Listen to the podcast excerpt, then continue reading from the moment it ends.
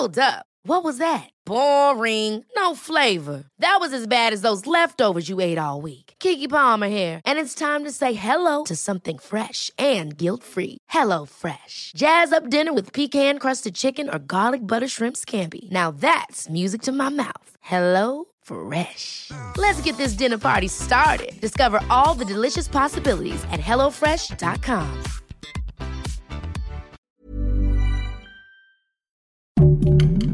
Heraldo Podcast, un lugar para tus oídos. Seremos una guía para que tu salud sea lo importante. Los mejores tips y consejos en Punto Saludable. Hola, bienvenida, bienvenido a otro episodio de Punto Saludable.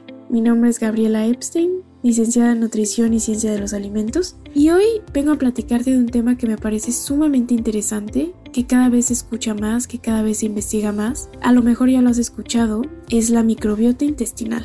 Sí, a lo mejor lo has escuchado, pero pues no sabes realmente qué es. Aquí te vamos a platicar de qué va, cómo va a impactar nuestra salud y sobre todo cómo podemos mantenerla sana. ¿Sabías que nuestro sistema digestivo contiene alrededor de 100 trillones de microorganismos? El término microbiota de manera general se refiere al grupo de microorganismos que colonizan nuestro cuerpo desde el nacimiento. Se trata principalmente de bacterias, pero también de virus, hongos y protozoos. Y estos microorganismos van a estar presentes en muchas partes distintas de nuestro cuerpo. Existe la microbiota, por ejemplo, vaginal o la microbiota en la piel, pero sin duda el lugar en donde esta microbiota es más abundante es en el sistema digestivo, sobre todo en el intestino. Una microbiota intestinal saludable significaría que existe un balance entre los distintos tipos de bacterias. Principalmente en el ser humano van a ser de las cepas firmicutes y bacteroidetes. Y bueno, ¿qué papel desempeña la microbiota intestinal en nuestra salud? Es un tema que, a pesar de que ya se ha investigado mucho, todavía realmente no vemos el gran impacto que la microbiota tiene en muchas enfermedades y en nuestro día a día, pero se ha visto que un desequilibrio en la microbiota podría estar relacionado con el desarrollo de condiciones como la resistencia a la insulina, la diabetes, enfermedades de carácter inflamatorio, etc. Y la microbiota intestinal es clave en varios aspectos de la salud del ser humano en el día a día, como por ejemplo el funcionamiento adecuado del sistema inmunitario. Muchísimas, muchísimas de las células de nuestro sistema, inmunitario están de hecho presentes en el sistema digestivo y también en la regulación del metabolismo tiene esta microbiota un papel importante.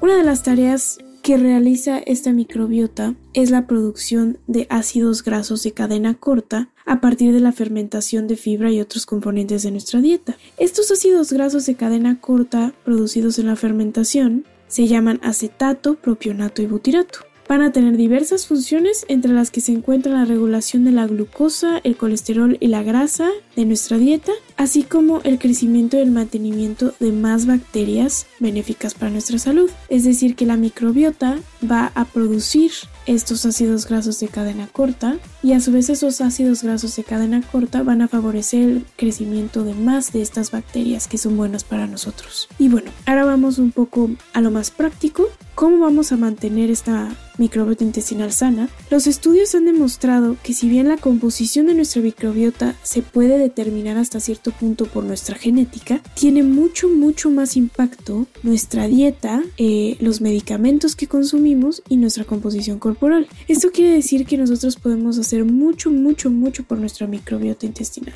Te voy a dar a continuación cuatro consejos prácticos para que en tu día a día puedas echarle una mano a esta microbiota que hace tanto por nosotros. Número uno, consume prebióticos. Los prebióticos son componentes de ciertos tipos de alimentos que no son digeribles por el cuerpo humano, pero que alimentan a la microbiota intestinal, son un tipo de fibra y pueden encontrarse en alimentos como los espárragos, el betabel, el ajo, la cebolla, el plátano, los frijoles, entre otros. Y el número 2 sería el consumo de probióticos, que no es lo mismo. Los probióticos son microorganismos vivos que al consumirse en la forma y cantidades adecuadas pueden tener un efecto favorable en nuestra salud. En, en este caso nos referimos principalmente a las bifidobacterias y a los lactobacilos, que puedes obtener a través de alimentos como por ejemplo el yogurt, el queso y también puedes obtener a través del consumo de suplementos. Aunque es importante que tengas en cuenta el consultar a tu médico, a tu nutriólogo antes de comprar cualquier suplemento de probióticos porque en el mercado hoy en día se encuentran muchos que prometen beneficios pero sin embargo uno la cantidad de las de bacterias de cepas que hay en, en el suplemento no son las suficientes y dos estas bacterias no están presentes de la manera adecuada para ser viables es decir para que puedan realmente llegar a nuestro intestino y colonizarlo y que entonces podamos tener beneficios. El consejo número 3 sería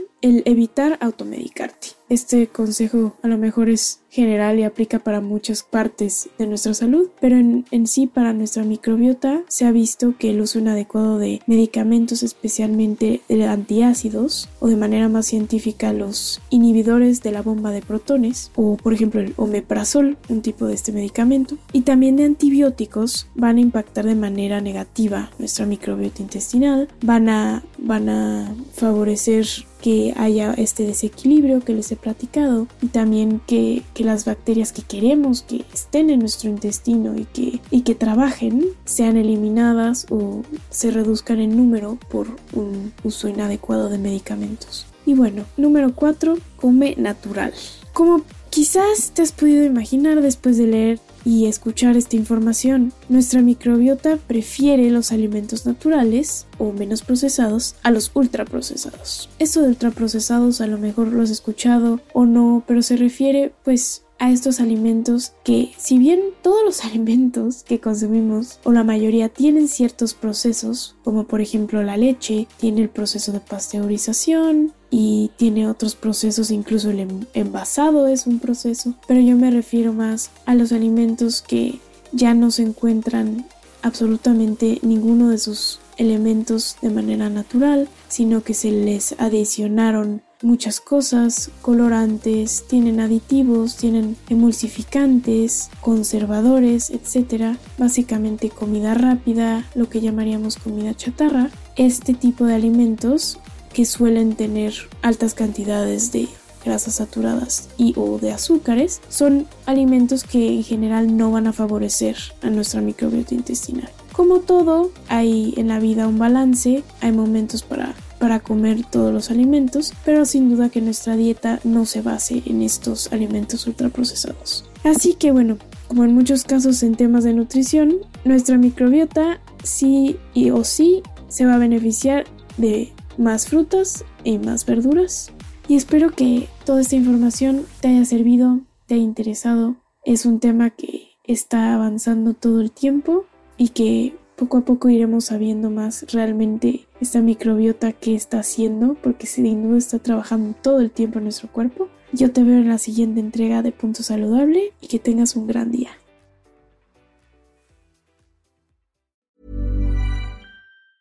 Ever catch yourself eating the same flavorless dinner three days in a row?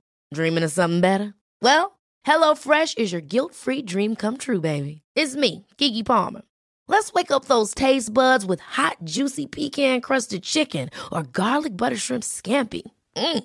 Hello Fresh. Stop dreaming of all the delicious possibilities and dig in at HelloFresh.com. Let's get this dinner party started.